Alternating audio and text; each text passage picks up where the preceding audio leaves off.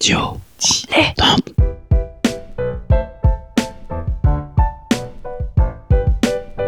Donc ce que vous proposez comme d'habitude, c'est de la poudre de perlimpin. La République, c'est moi Et je ne me laisserai jamais entraîner par un opportuniste dans cette voie-là. Allez, rangez vos mines boudeuses, rangez vos discours de rageux. Restons polis, le podcast qui explique calmement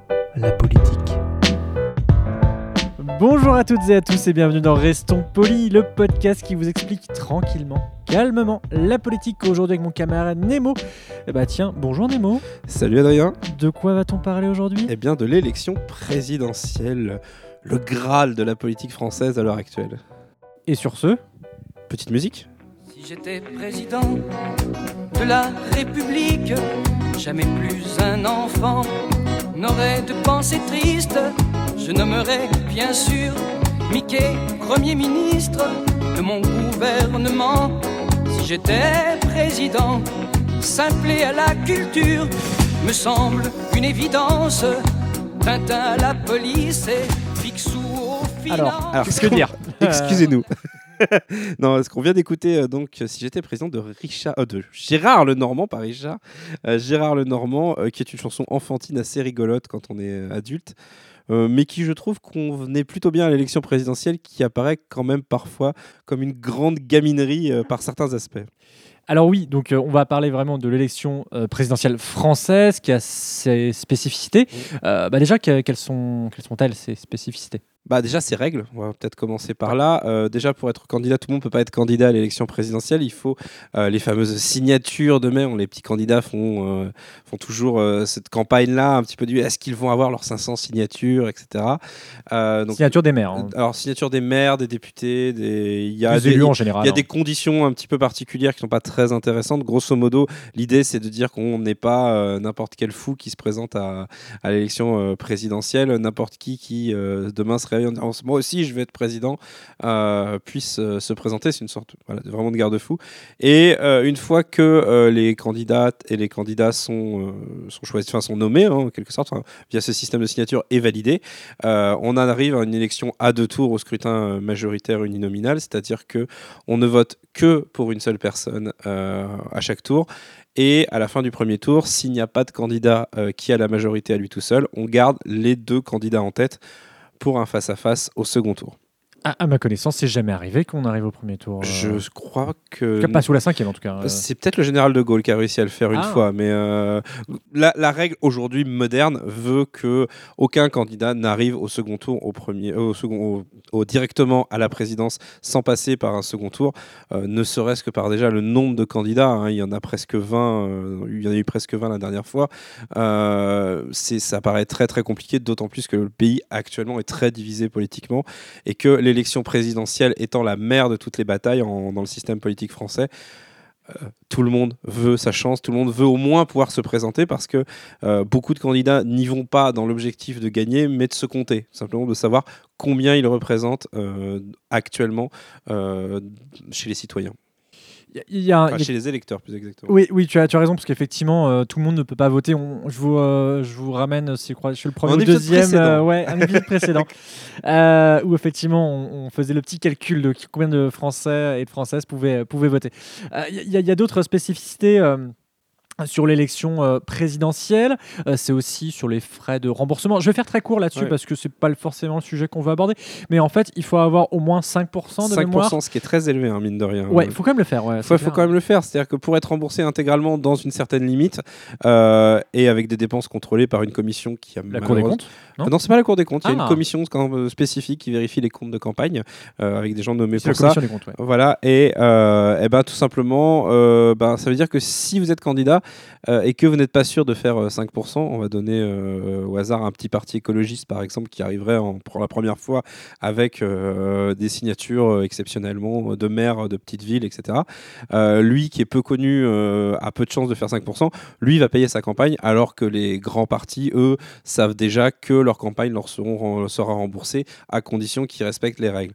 Donc, euh, ils doivent avancer l'argent. Ça, c'est quelque chose qu'il ne faut pas oublier. Ils doivent quand même trouver l'argent en avant mais c'est beaucoup plus facile d'obtenir un prêt euh, quand on sait déjà qu'on va être remboursé euh, par, l'État. Oui, complètement. Et, euh, et pour un peu creuser ce mini point sur le remboursement des frais, il y a effectivement, comme tu le dis, le remboursement euh, et la question du prêt qui est accordé. Et on voit par exemple que certains partis, je pense surtout euh, aux, aux partis d'extrême droite, euh, donc le Rassemblement national pour ne pas le citer, qui eux sont carrément obligés d'emprunter à, des, à des, banques alors, pas très très. Ouais, les, les comptes de l'extrême droite, c'est toujours intéressant de foutre son nez dedans parce que c'est toujours assez folklorique.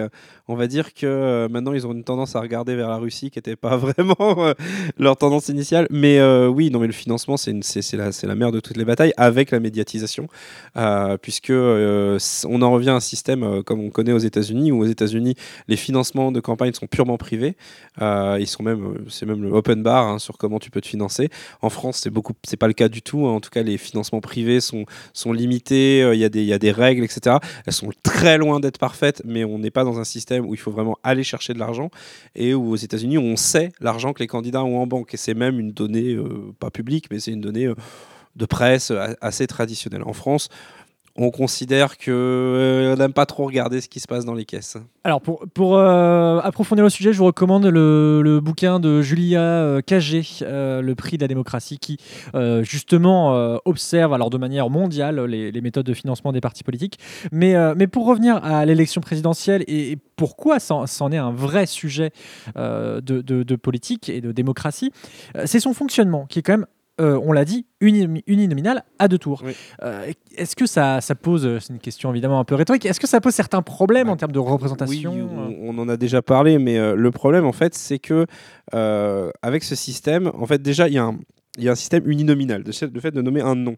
On ne vote pas pour un parti politique en France à la présidentielle, on vote pour un homme. C'est un Ou une femme. ou une femme, par- pardon, Enfin, pour un être humain, voilà. Mais on vote pour quelqu'un et euh, pas pour un parti, pas pour une tendance politique.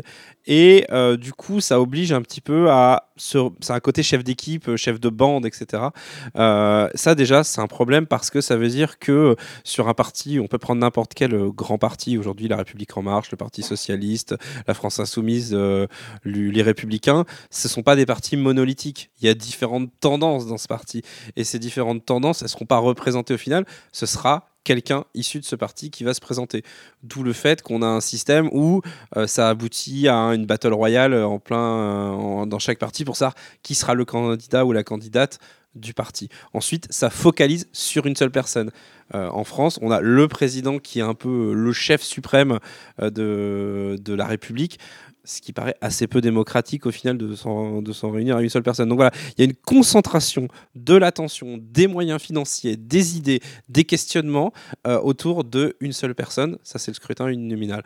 Ensuite, le scrutin à deux tours, euh, c'est clairement, en gros, si t'es pas dans les deux premiers, t'es représenté nulle part. Euh, C'est-à-dire qu'on peut très bien imaginer un système avec 20 candidats où c'est très serré et euh, des candidats qui auraient autour de 15% des voix seraient les deux seuls, euh, seraient les deux seuls sélectionnés. Ce qui signifie que des candidats qui représenteraient à peu près un tiers de l'électorat ne seraient plus que le choix possible pour les deux tiers restants. Ce qui engendre énormément de frustration et ça a été le cas notamment en 2017. Et euh, oui, alors moi je vais prendre un- le, le cas de 2002 qui est très intéressant parce que c'est vraiment ça se joue à trois fois rien.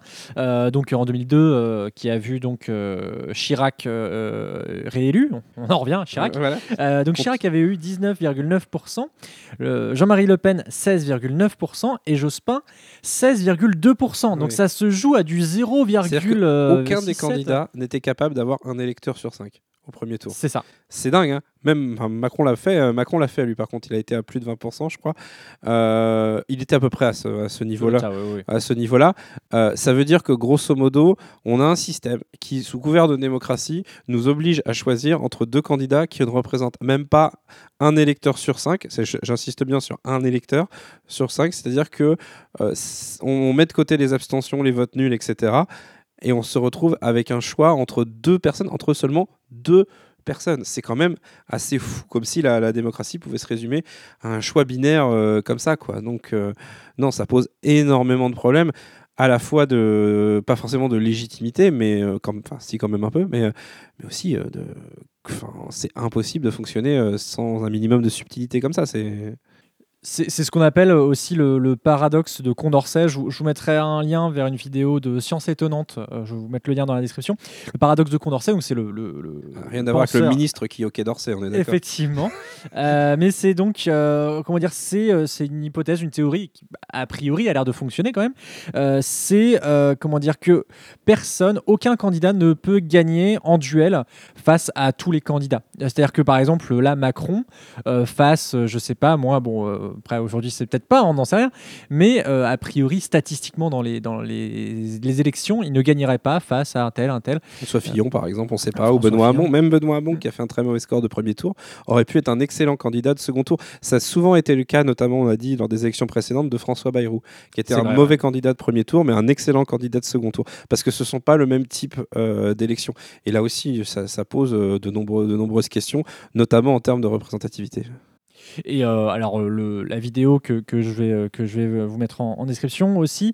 Euh, si, d'autres modes si de vote, oui, vas-y, Préciser, parce qu'en fait, j'ai cité des noms au lieu de citer des concepts, ce qui est euh, vrai. pour les gens qui n'ont pas forcément ces noms en tête. euh, non, pour simplifier, imaginez un candidat euh, assez sympathique euh, qui euh, aurait des idées assez modestes, modérées, etc.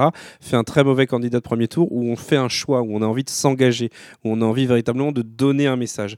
Euh, ça, dans ces cas-là, c'est très compliqué de s'orienter vers un message modéré, alors que dans un second tour, il faut faire le choix final. On a tendance à plus se recentrer, etc., sur les idées les plus modérées. Là où une candidate comme par exemple Marine Le Pen ou euh, Olivier Besancenot ou d'autres personnes un peu plus Ou Mélenchon. ou Mélenchon ou François Fillon, voilà, ou des, des gens qui ont des personnalités fortes, euh, euh, sont plus engageants pour des premiers tours où on envoie le message, mais au deuxième tour où il s'agit de faire le choix final, peut rebuter certains électeurs. Donc on n'est vraiment pas sur le, même type d'élection au premier et au second tour, ce qui fait que le résultat est assez bizarre au final. Après, pour euh, nuancer ton, propos, il y a aussi le concept de vote utile. Oui, Euh, c'est-à-dire on vote et du, et du sondage, enfin qui est très très lié forcément, euh, où en fait l'idée c'est au premier tour on va voter pour le candidat ou la candidate qui a le plus de chances d'aller au second tour, C'est ça. ce Et- qui donc va euh, ne pas forcément représenter notre opinion. Et même, on est allé plus loin à l'époque où il y avait les primaires dans les partis socialistes et à l'UMP, où les gens votaient aux primaires pour le candidat qui aurait le plus de chances d'arriver au second tour au cas où il arrive au premier. Donc on en arrive à des, des absurdités incroyables où les gens ne votent même plus pour ce qu'ils pensent, mais ils votent pour le moins, le moins mauvais, en quelque sorte, le, le consensus dès le départ. Et, je veux dire. semble dans les sondages, en tout cas, Voilà, avec c'est la ça. méthodologie des sondages qui est très critiquable. euh, en il y, a plus, une- hein. il y a une chanson de Didier Super qui dit on- on- Tout le monde sait très bien qu'on gagne les élections comme on vend des yaourts. Euh, ça, ça pose aussi le point de euh, je vote pour le candidat parce qu'il est connu. Les gens ne votent jamais pour les candidats qu'ils ne connaissent pas. Ce qui pose la question de l'élection présidentielle française où l'accès aux médias est très compliqué euh, et où les petits, entre guillemets, les candidats qui sont nouveaux, qui ont peu de, de, chances dans les sondages, sont ignorés ou très peu représentés dans les médias, ce qui les pousse, qui les garde dans leur position de, de fin de classement en quelque sorte dans les sondages. Donc on a un cercle vicieux euh, qui, qui est dû aussi à la médiatisation des élections.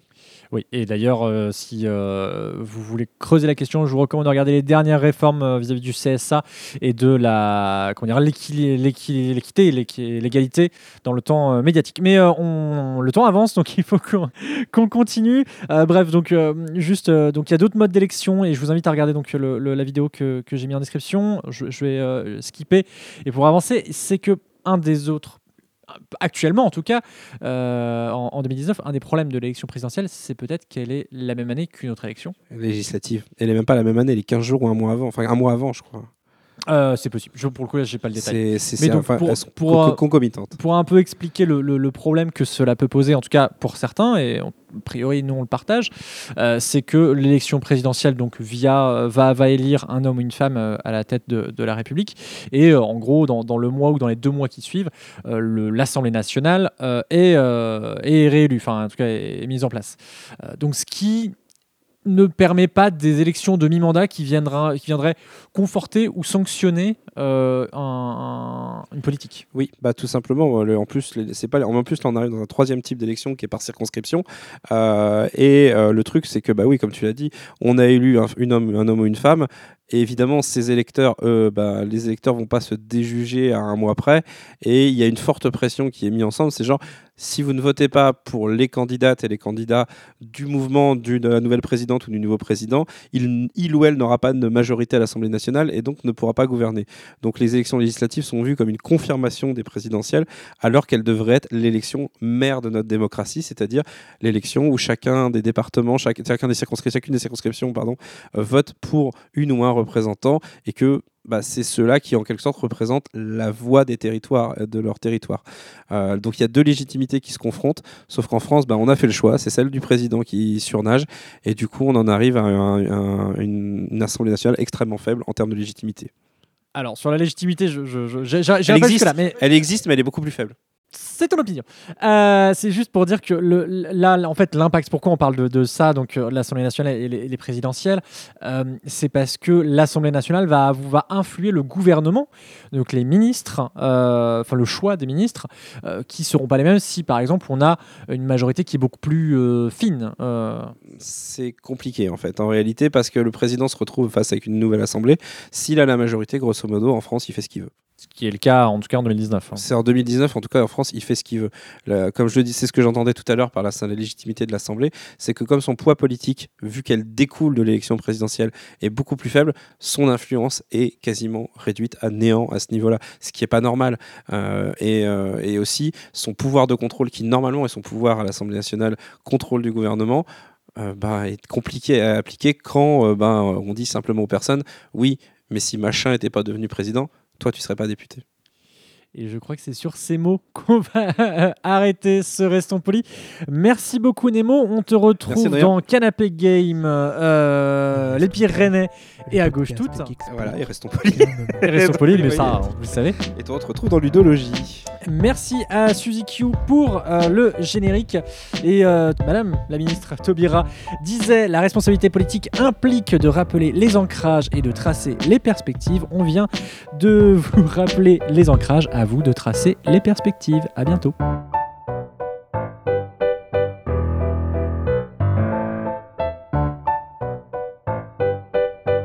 Pour soutenir ce podcast et l'association qui le porte, rendez-vous sur tipeee.com slash studio-dilettante.